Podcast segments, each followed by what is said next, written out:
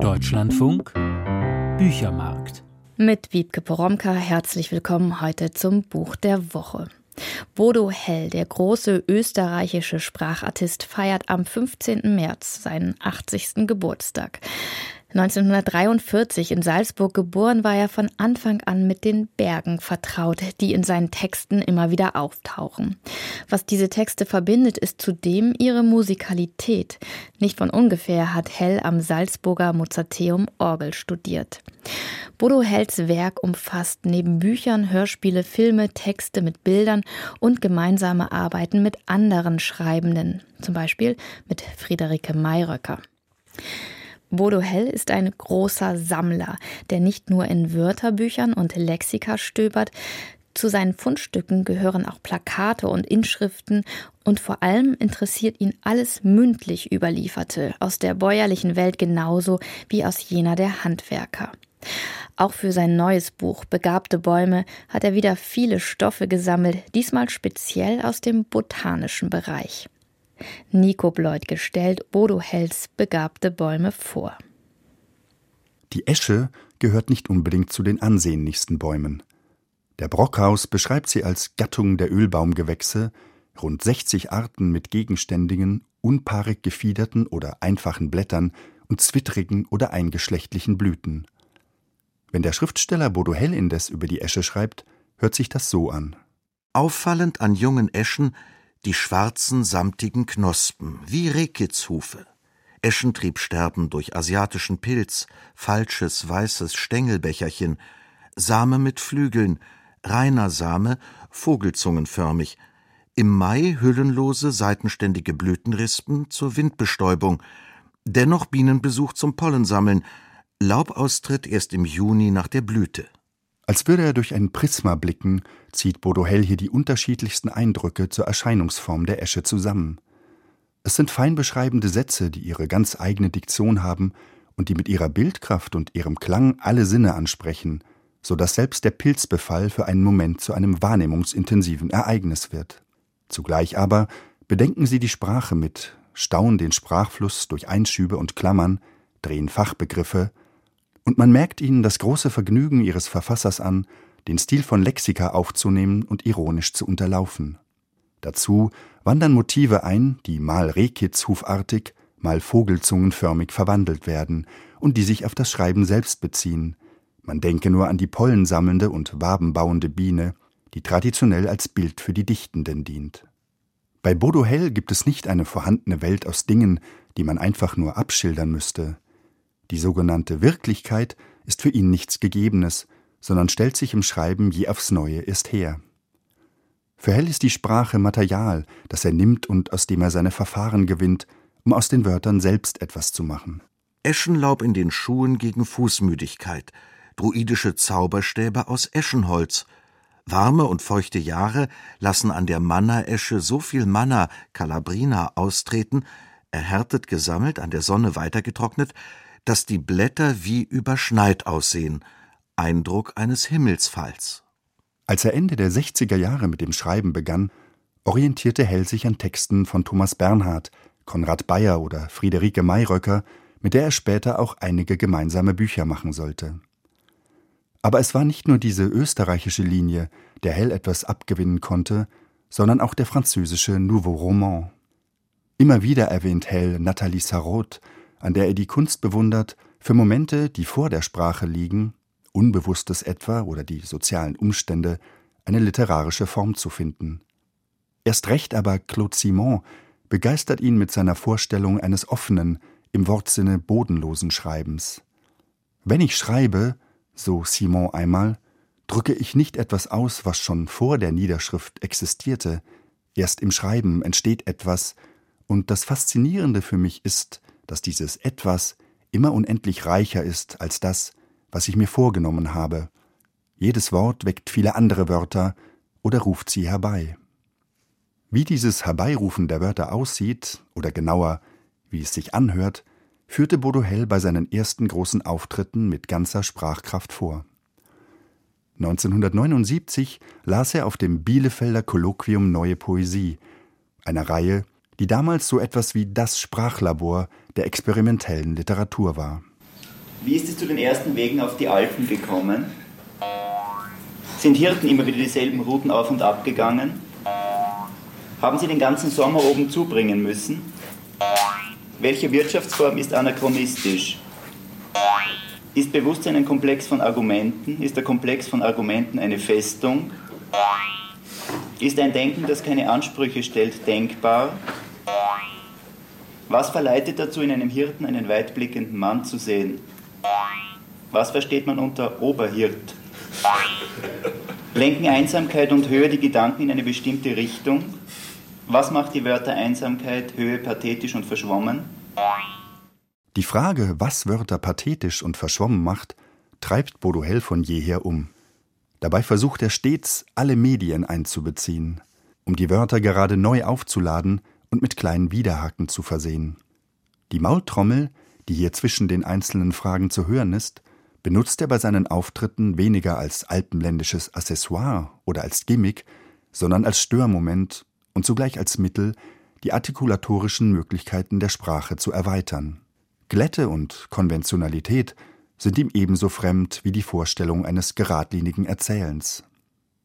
Das hatte auch Ernst Jandl gesehen, als er Hell 1991 den Erich-Fried-Preis zusprach. Der Leser wird auf sein geliebtes kontinuierliches Lesen weitgehend verzichten müssen, so Jandl, stattdessen sich festlesen, festsaugen, von Textstelle zu Textstelle. Beim Schreiben folgt Bodo Hell nicht der Idee einer Linie, sondern der Vorstellung eines Geflechts, um nicht zu sagen eines Dickichts. Dass es sich bei dieser Sprach- und Zeichenarbeit keineswegs um Selbstzweck handelt, hat er von Anfang an klar gemacht. Ich stelle mir also vor, das Wichtigste ist, dass, dass durch viele, viele Scharniere, durch viele Verknüpfungselemente und durch viele Freistellen, an die sich der Leser selbst setzt und wo er angeregt wird, dass, dass dort sich der Sinn herstellt und dort dagegen sein Gegenstand, auch sein Leben hereinkommt. Es ist nicht so, dass das Leben draußen bleiben kann. Auch in seinem neuen Buch, das pünktlich zum 80. Geburtstag erschienen ist, hat Hell viele dieser Scharniere eingebaut, an die man lesend andocken, an denen man sich tatsächlich festsaugen kann. Das Leben, das sind für Hell nicht nur die Bewegungen und Wahrnehmungen des Körpers, sondern auch alle Diskurse, die uns umschwirren, Bilder, Werbesprache, politische und wissenschaftliche Sprechweisen und natürlich die digitalen Medien. Dabei ziehen ihn vor allem Riten und Legenden an. Diese Phänomene seien oft verschüttet, hat Hell einmal erzählt, aber wenn man genau hinsehe und hinhöre, entdecke man sie überall. Man müsse nur ein wenig graben. So stoße man auf ein riesiges Lexikon, einen Schatz von Erzählungen, die den Vorteil hätten, dass sie nicht fixiert seien und deshalb ein ums andere Mal verändert und neu erzählt werden könnten waren es in vielen früheren Büchern Bergerzählungen und Legenden von Heiligen oder Märtyrern, die den stofflichen Hintergrund bildeten, so sind es diesmal Geschichten rund um die Welt der Bäume. Selbstredend spielt Hell auch mit Großerzählungen wie dem Dionysos-Mythos oder dem biblischen Baum der Erkenntnis. Tatsächlich aber widmet er sich vor allem einzelnen Bäumen, die er in Einträgen von oft nur zwei Seiten nach Art eines Lexikons von A bis Z angeordnet hat. Neben dem äußeren Erscheinungsbild und Erzählungen aus den verschiedensten botanischen und kulturgeschichtlichen Bereichen sind es immer wieder Sprachbeobachtungen. Die aufeinandergesetzten Bäume der Zimmerung für die Almhütten wurden mit sogenannten Düppeln untereinander befestigt, und für das Anzeichnen der Bohrlöcher, in welche die Düppel geschlagen wurden, verwendete man den Düppelreißer. Man hielt ihn an den oberen Baum an und konnte mit dessen Xenkel, Senkblei, beim unteren Baum die entsprechende Stelle ermitteln sowie für die Bohrung markieren. Solche Hinweise auf handwerkliche Begriffe und Abläufe sind keineswegs nur ein Festhalten alter Herstellungstechniken oder die Erinnerung an selten benutzte Wörter. Das Handwerkliche erwähnt Bodo Hell auch, um seine Ideen vom Schreiben zwischen die Sätze zu schleusen. Es ist der Verweis auf das Gemachtsein der Texte, wenn hier vom Teufelssprung die Rede ist oder von Spurensammlung, klingt stets auch Bodo Hells Kunst an, assoziativ zu arbeiten, die Momente in seinem Sprachprisma zusammenzuziehen. Manche Texte wirken auch so, als seien die einzelnen Vorstellungen mit dem Gsenkel markiert und mit Düppeln untereinander befestigt worden. Und die vielen Geflechte, Webstühle und Astwerke, die man finden kann, sind nicht zuletzt Bilder für Bodohels Sätze, die manchmal so verschachtelt sind, dass sie weit verzweigten Baumkronen ähneln. Ebenso ist es alles andere als Zufall, dass immer wieder Almhütten und Hirten erwähnt werden und erst recht Ziegen. Den Umschlag des neuen Buches ziert eine Zeichnung der Künstlerin Linda Wolfsgruber, auf der eine Ziege zu sehen ist, die am Ast einer Esche knabbert. Im kleinen Text über die Esche heißt es dazu Ziegen fliegen auf Eschenblätter, auch auf solche der nicht verwandten Eberesche. Aberesche ist gleich Nichtesche, Vogelbeere. Spanische Mücken müsste man an warmen Frühlingstagen auf der Esche suchen. Tatsächlich ist Boduhel nicht nur am Schreibplatz zu finden. Das halbe Jahr verbringt er als Ziegenhirte und Senner im Gebirge, genauer auf der Grafenbergalm in der Steiermark nördlich von Schladming. In Salzburg geboren und also von Beginn an mit den Bergen vertraut, lebt Hell heute in Wien und ist immer wieder froh, seine Jugendtugend, wie er den Drang ins Gebirge in einem Gespräch mit Ernst Jandl einmal genannt hat, in den Monaten auf der Grafenbergalm ausleben zu können. Am traditionellen Bauern und Hirten fasziniere ihn der anarchistische Geist. Und zweifellos ist etwas von diesem anarchistischen Geist auch in Bodo Hell selbst zu finden. Nicht von ungefähr nennt er seine Art der poetischen Rede eine andere Form von Erkenntnis oder auch Gegenrede, ein Widersprechen, das von einem eigenen aufklärerischen Impetus lebt. Es ist eine Aufklärung, die nicht auf einer flach diskursiven Ebene liegt, vielmehr in der Untersuchung von Sprachfeldern und Sprachgebräuchen ihren Ort hat. Sie zeigt die unbewussten Momente und die versteckten Machtstrukturen im Reden und zugleich das Streunende des Bewusstseins. Auf diese Weise entsteht ein poetisches Sprechen jenseits von Herrschaftsgesten und dem Pochen auf Eindeutigkeit. Eher gleichen die Sätze einem Meandern mit Nebenschleifen, Kreisen und Umwegen. So wundert es nicht, dass viele von Hells Wanderungen durchs Gebirge in Splittern und Versatzstücken in die Kapitel des Buches eingelassen sind. Diese Passagen verleihen den Texten ebenso Lebendigkeit wie eine bewusst gesetzte Sprödheit. Und gleichzeitig sind in ihnen stoffliche, metaphorische und strukturelle Bewegungen wundersam miteinander vermittelt. Dann ginge man die ziemlich horizontale, transversale, also eine waagrechte Wegstufe im Steilhang weiter. Sogar Drahtsicherungen von den lange zurückliegenden Viehauftrieben würden in dieser Querung sichtbar und käme zu einem schuhbreiten Loch mitten am Weg, an dessen Rand man im Feuchten nicht ausrutschen sollte, und bis zu jener Stelle, wo 1980 oder 81 der glimpflich verlaufende Absturz einer grauen Knerzelkalbin erfolgt ist, das waren damals die ersten und einzigen enthornten Rinder des Dorfes, und man hätte sie also an den Hörnern nicht festbinden und heraufziehen können. In dieser Art zieht sich der Satz noch über mehrere Seiten. Und natürlich sind auch Wörter wie Ausrutschen oder Absturz poetologisch zu lesen. Genauso wie andernorts die Formulierung Wegfindung durch wegloses Gebiet, die Hells Vorgehensweise ziemlich gut trifft. Auf seinen Streifzügen durch wegloses Gelände widmet sich Hell immer wieder anderen Schreibenden, die er in Form zerstückter Porträts oder in der momenthaften Anverwandlung von Motiven und Schreibstilen in seine Sätze holt, Friederike Mayröcker zum Beispiel oder H.C. Artmann. Eine der einfühlsamsten und zugleich raffiniertesten Skizzen gilt Ilse Eichinger. Indem er Busrouten, Lektüreerlebnisse und biografische Splitter zu Eichinger ineinanderlaufen lässt, führt Hell eine veritable Spurensuche vor eine Spurensuche, die Ilse Eichinger ihrerseits als gewiefte Spurenleserin zeigt, die in die irreführende Spuren auslegt, den Blick auf das offensichtlich zu Erwartende lenkt, damit etwas anderes gerade nicht gesehen wird. Wie es zum Beispiel die Pariser Belagerten von 1871 praktizierten, indem sie einen echten Festungsplan von Orléans, damals von den Preußen noch nicht eingenommen, sichtbar inmitten des Invalidendoms einmauerten, und das Bild der Mona Lisa, das aus dem Louvre dorthin gebracht worden war, dafür unscheinbar unter anderem Gerümpel verkehrt an die Wand lehnten und damit gerettet haben. Ilse Eichingers Prosa scheint voll von solchen sogenannten falschen Fährten Ablenkstrategien zu sein. Wenn man die vielen Beschreibungen und Weggabelungen in Bodo Hells Buch nun selbst als falsche Fährten liest, stellt sich unweigerlich die Frage, wovon sie denn ablenken sollen. Oder besser, was sie gerade nicht direkt sehen lassen und so im Innersten des Textes verwahren. Es könnten zum Beispiel die Erfahrungen seiner eigenen Kindheit sein, das Aufwachsen im erzkonservativen, katholischen, die Nazizeit verdrängenden Salzburg der Nachkriegsjahre. Man denke nur an Thomas Bernhards Bücher. Nur an einigen wenigen Stellen wird die Kindheitswelt direkt erwähnt. Als Suche nach einer nicht autoritären, nicht linearen Sprache aber scheint sie versteckt zwischen Hells Sätzen immer wieder auf. Es könnten die Verwerfungen der pandemischen Zeit sein, die im vielen Draußensein, im Alleinsein, im Abstand suchen und Abstand halten spürbar werden und die im Eintrag Corona von Bäumen zerrissen ironisch in Auflistungen besungen werden.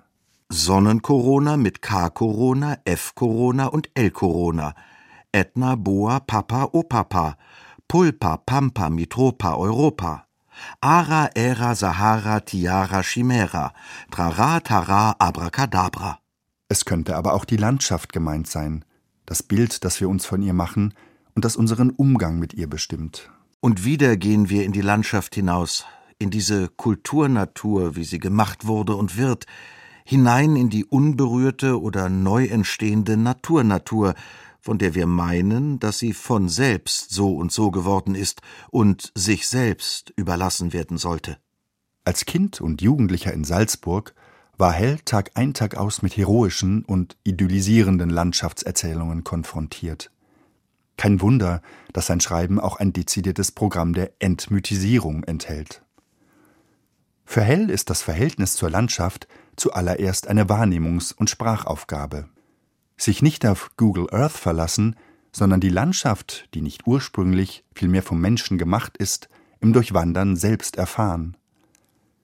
Sich nicht auf Erhabenheitsfloskeln oder die Redeweisen touristischen Landschaftskitsches beziehen, sondern nach anderen und vor allem genauen, beweglichen Begrifflichkeiten suchen oder noch Unbekanntes an der vermeintlich vertrauten Sprache entdecken. Kein Landschaftsverschlingen, wie es einmal heißt, sondern eher ein Verhältnis des gegenseitigen Austauschs. Um bei all den Bruchstellen und Verwerfungen überhaupt so etwas wie ein Erleben von Schönheit in den Bereich des Möglichen zu bringen. Nicht zuletzt könnten Bodo Hells falsche Fährten-Ablenkstrategien auch seine eigene Schreibvorstellung meinen. Und hier spielt wieder die Suche eine entscheidende Rolle. Die Sprache befalle ihn nicht wie der Heilige Geist, hat er einmal erzählt. Stattdessen müsse er fortwährend sammeln, in Wörterbüchern und Lexika zum Beispiel, damit er angeregt werde und etwas gebaut werden könne. Auch deshalb die sperrigen Sätze und die gewollt umständlichen Beschreibungen, auch deshalb die vielen Listen und Litaneien, die sein neues Buch durchziehen. Aber Listen und Litaneien sind zugleich Mittel in der Meditation, im Schamanismus und in der Mystik. In Hells Texten finden sich immer wieder Verweise auf den Aberglauben und auf magische Praktiken. Und ist nicht das falsche Fährtenlegen selbst eine magische Technik? Das genaue Sichten und Bauen, Hells enzyklopädischer Impuls, schlägt hier gleichsam in sein Gegenteil um.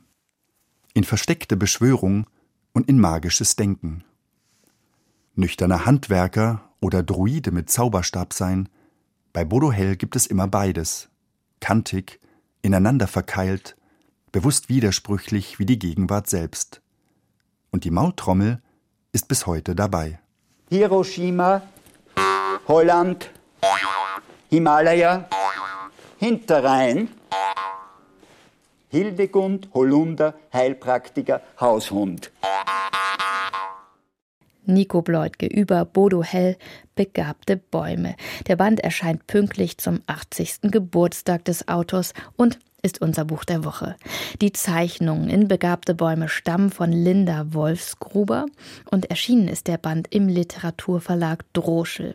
216 Seiten, 25 Euro. Das war der Büchermarkt. Vielen Dank fürs Zuhören. Nachhören können Sie diese Sendung wie immer in der kostenlosen DLF Audiothek. Hier im Programm folgt Forschung aktuell.